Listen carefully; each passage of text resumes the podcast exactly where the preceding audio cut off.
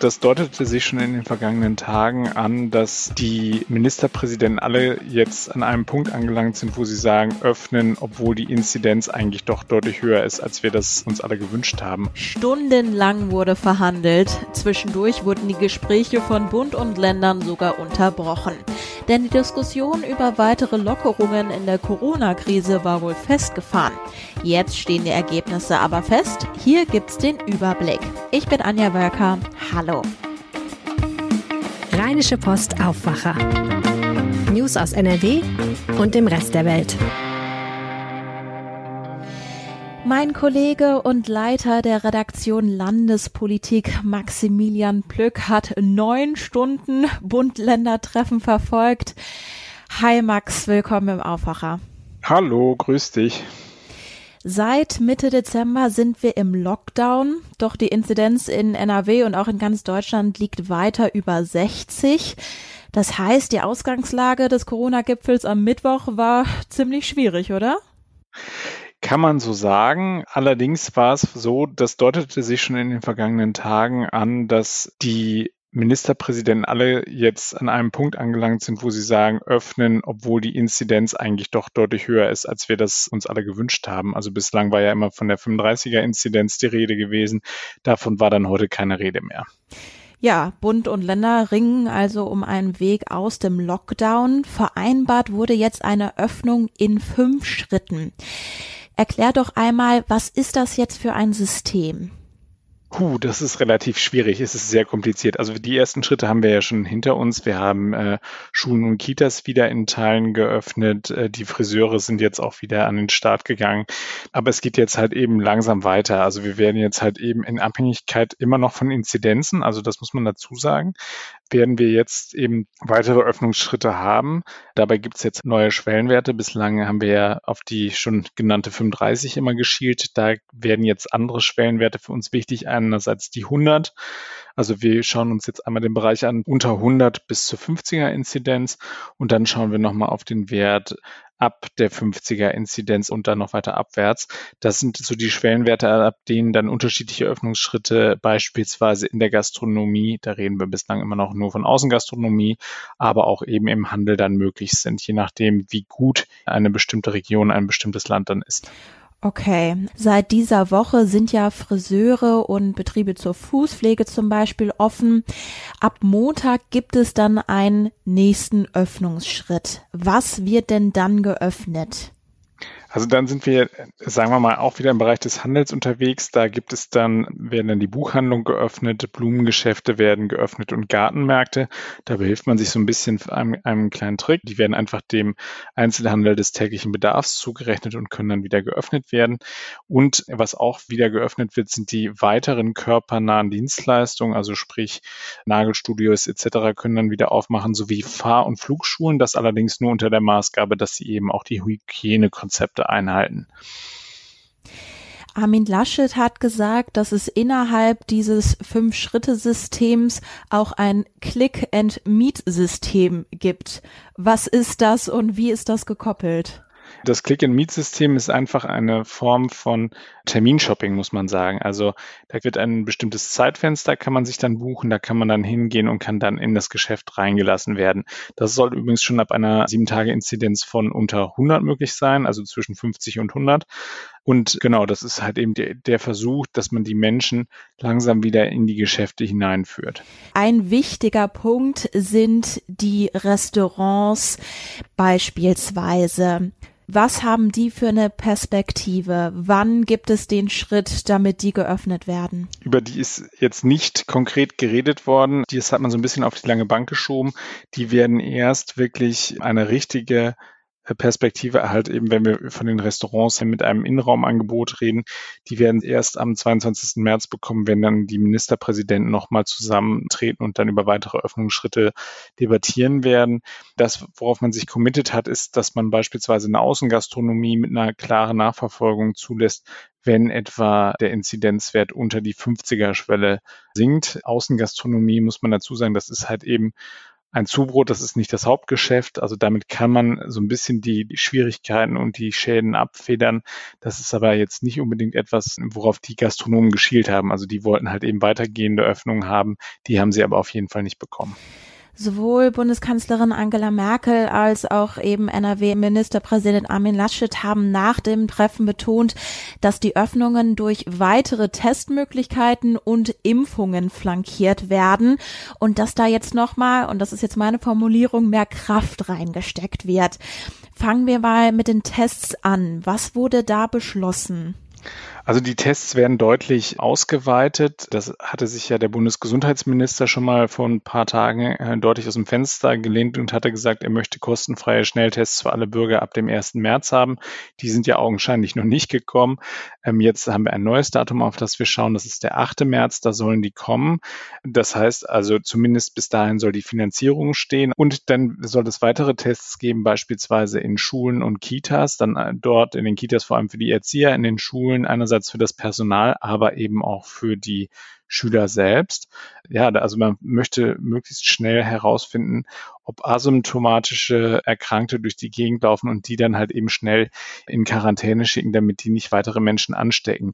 Ein großer Streitpunkt ist noch, was ist mit den Tests, die Unternehmer für ihre Beschäftigten anbieten sollen, die nicht im Homeoffice arbeiten. Das war ursprünglich mal in einem frühen Entwurf, war das klar geregelt. Das ist diese Tests verpflichtend geben soll. Von Verpflichtung ist allerdings mittlerweile keine Rede mehr. Da sprach Armin Laschet, als ich ihn darauf ansprach in der Pressekonferenz davon, dass er sich eine Selbstverpflichtung für die Unternehmen wünscht. Da wird aber am Freitag mit der Wirtschaft nochmal drüber verhandelt werden. Mhm. Auch beim Thema Impfungen wurden einige Neuerungen beschlossen. Was ist denn da das Wichtigste? Also da gibt es mehrere verschiedene wichtige Sachen. Beispielsweise ist da beschlossen worden, dass man die von den Wissenschaftlern empfohlene maximale Abstandsdauer zwischen der Erst- und der Zweitimpfung jetzt auch wirklich voll ausschöpfen möchte, um halt eben möglichst viel Impfvaccine unters Volk zu bringen. Die Bundeskanzlerin hat in der Pressekonferenz gesagt, dass alles darauf hindeutet, dass die STIKO den AstraZeneca-Impfstoff demnächst auch für Senioren zulassen will. Das heißt, dann wird auch schneller bei den Senioren verimpft werden. Ein weiterer wichtiger Baustein ist, dass die Hausärzte jetzt demnächst auch wirklich mit herangezogen werden zu impfen.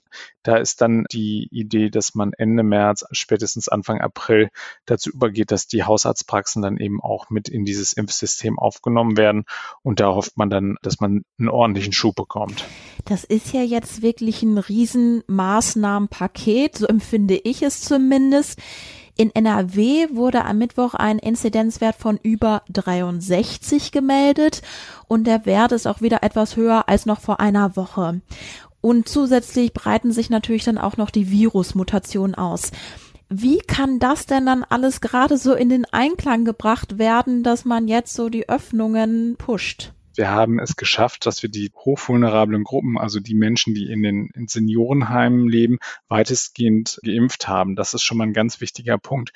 Der NRW-Gesundheitsminister Karl-Josef Laumann von der CDU sagt ja immer, dass die Hälfte aller Toten in NRW aus den Seniorenheimen stammen.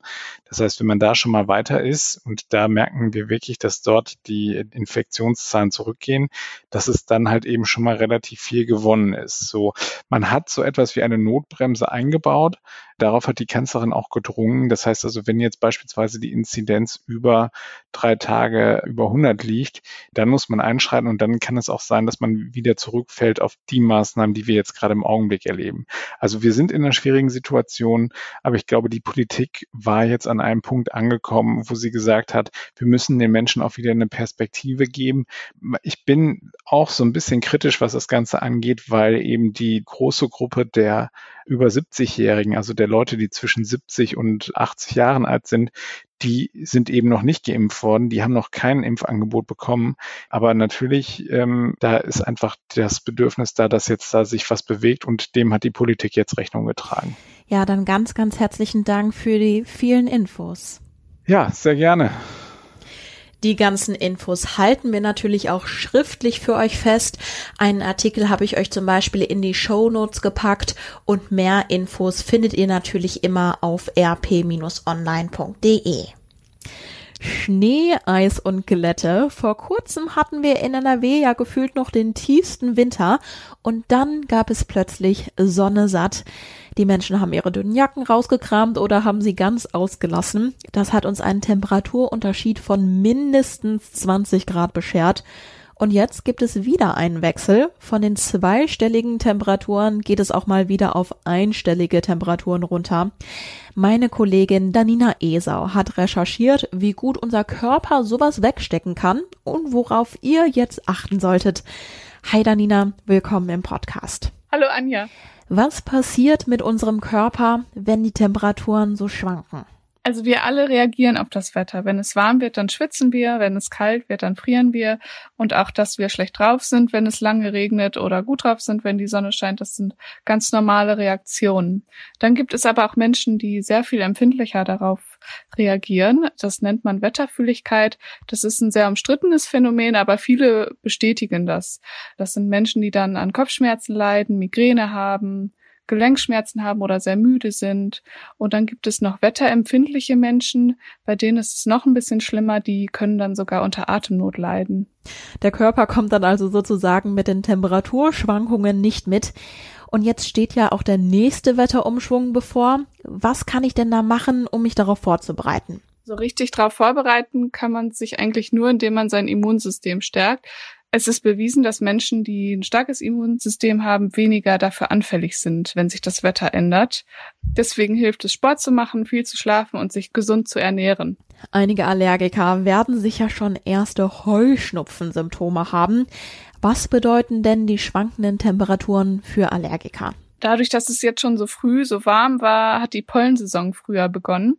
Seit Anfang Januar fliegen die Pollen der Hasel und der Erle durch die Luft und bald könnte auch die Birke starten. Das ist ja eine Polle, die von Allergikern sehr gefürchtet wird und insgesamt verkürzt sich dadurch die pollenfreie Zeit.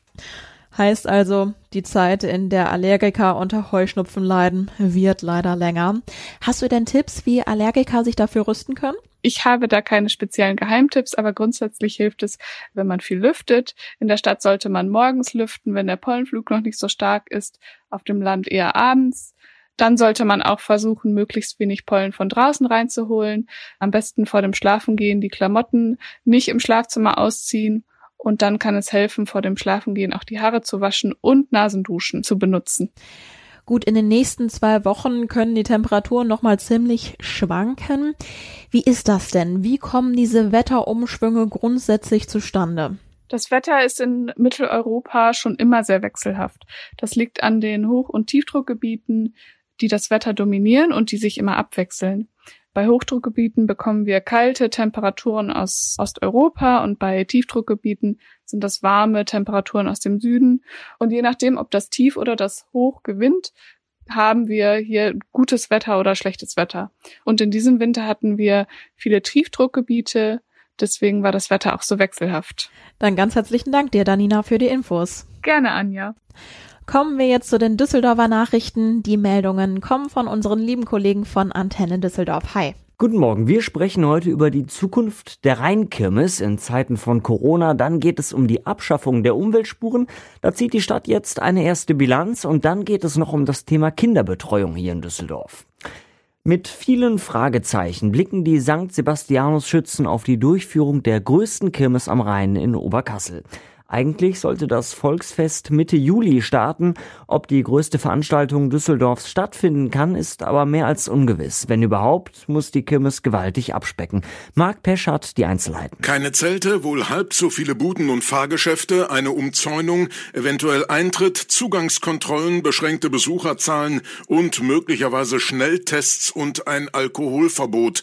Das könnten die Rahmenbedingungen für die Rheinkirmes 2021 sein. Trotzdem wollen die Schützen es versuchen, auch um den Schaustellern dringend benötigte Einnahmen zu bescheren. Aktuell sind in Deutschland Großveranstaltungen verboten. Auf eine Aufhebung des Verbots deutet aktuell nichts hin. Ende März wollen die Schützen zusammen mit der Stadtspitze beraten. Die Stadt zieht nach dem Aus der Umweltspuren eine erste positive Bilanz.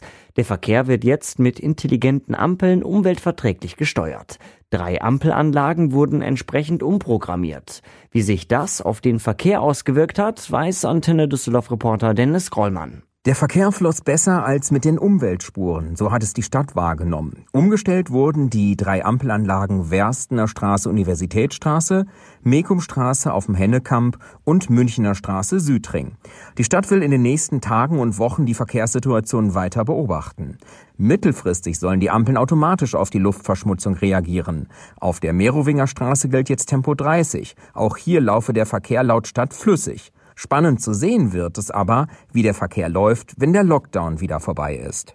Das sind gute Nachrichten für Familien in unserer Stadt und solche, die es werden wollen. Die Stadt baut das Kinderbetreuungsangebot weiter aus. Bis Ende des nächsten Kita-Jahres sollen knapp 1200 zusätzliche Kita-Plätze geschaffen werden. Die Stadt hat jetzt die neue Planung vorgestellt. Mehr von Dennis Lieske für Antenne Düsseldorf. Demnach soll es im Sommer nächsten Jahres für 52 Prozent der Kinder unter drei Jahren einen Betreuungsplatz geben. Der Bedarf liegt leicht darüber. Bei den drei bis sechsjährigen liegt die Quote dann bei über 100 Prozent. Damit das klappt, werden Kitas erweitert oder komplett neu gebaut. Im nächsten Kita-Jahr sollen 14 neue Kindertagesstätten entstehen. Neben dem Neubau von Kitas muss die Stadt auch den Fachkräftemangel bekämpfen. Sie tut dies mit einer Ausbildungsoffensive. Im neuen Kita-Jahr soll es rund 340 Azubis geben. Und soweit der Überblick aus Düsseldorf. Mehr Nachrichten gibt es auch immer um halb, bei uns im Radio und rund um die Uhr auf unserer Homepage antennedüsseldorf.de. Und diese Meldungen könnt ihr heute auch im Blick behalten. Die Ergebnisse der Ministerpräsidentenkonferenz gestern Abend sind heute auch Thema im NRW-Landtag. Die Abgeordneten sprechen heute Vormittag über die Beschlüsse. In Düsseldorf protestieren am Vormittag Taxifahrer aus NRW für einen fairen Wettbewerb. Die Kritik richtet sich vor allem gegen die Konkurrenz durch Mietwagen und Fahrdienstleister. Geplant ist ein Autokorso mit mehreren hundert Taxifahrern. Sie wollen außerdem einen offenen Brief an NRW-Ministerpräsident Armin Laschet übergeben. Über die Temperaturen haben wir jetzt schon gesprochen. Jetzt gibt's aber noch die Wettervorhersage für heute und morgen.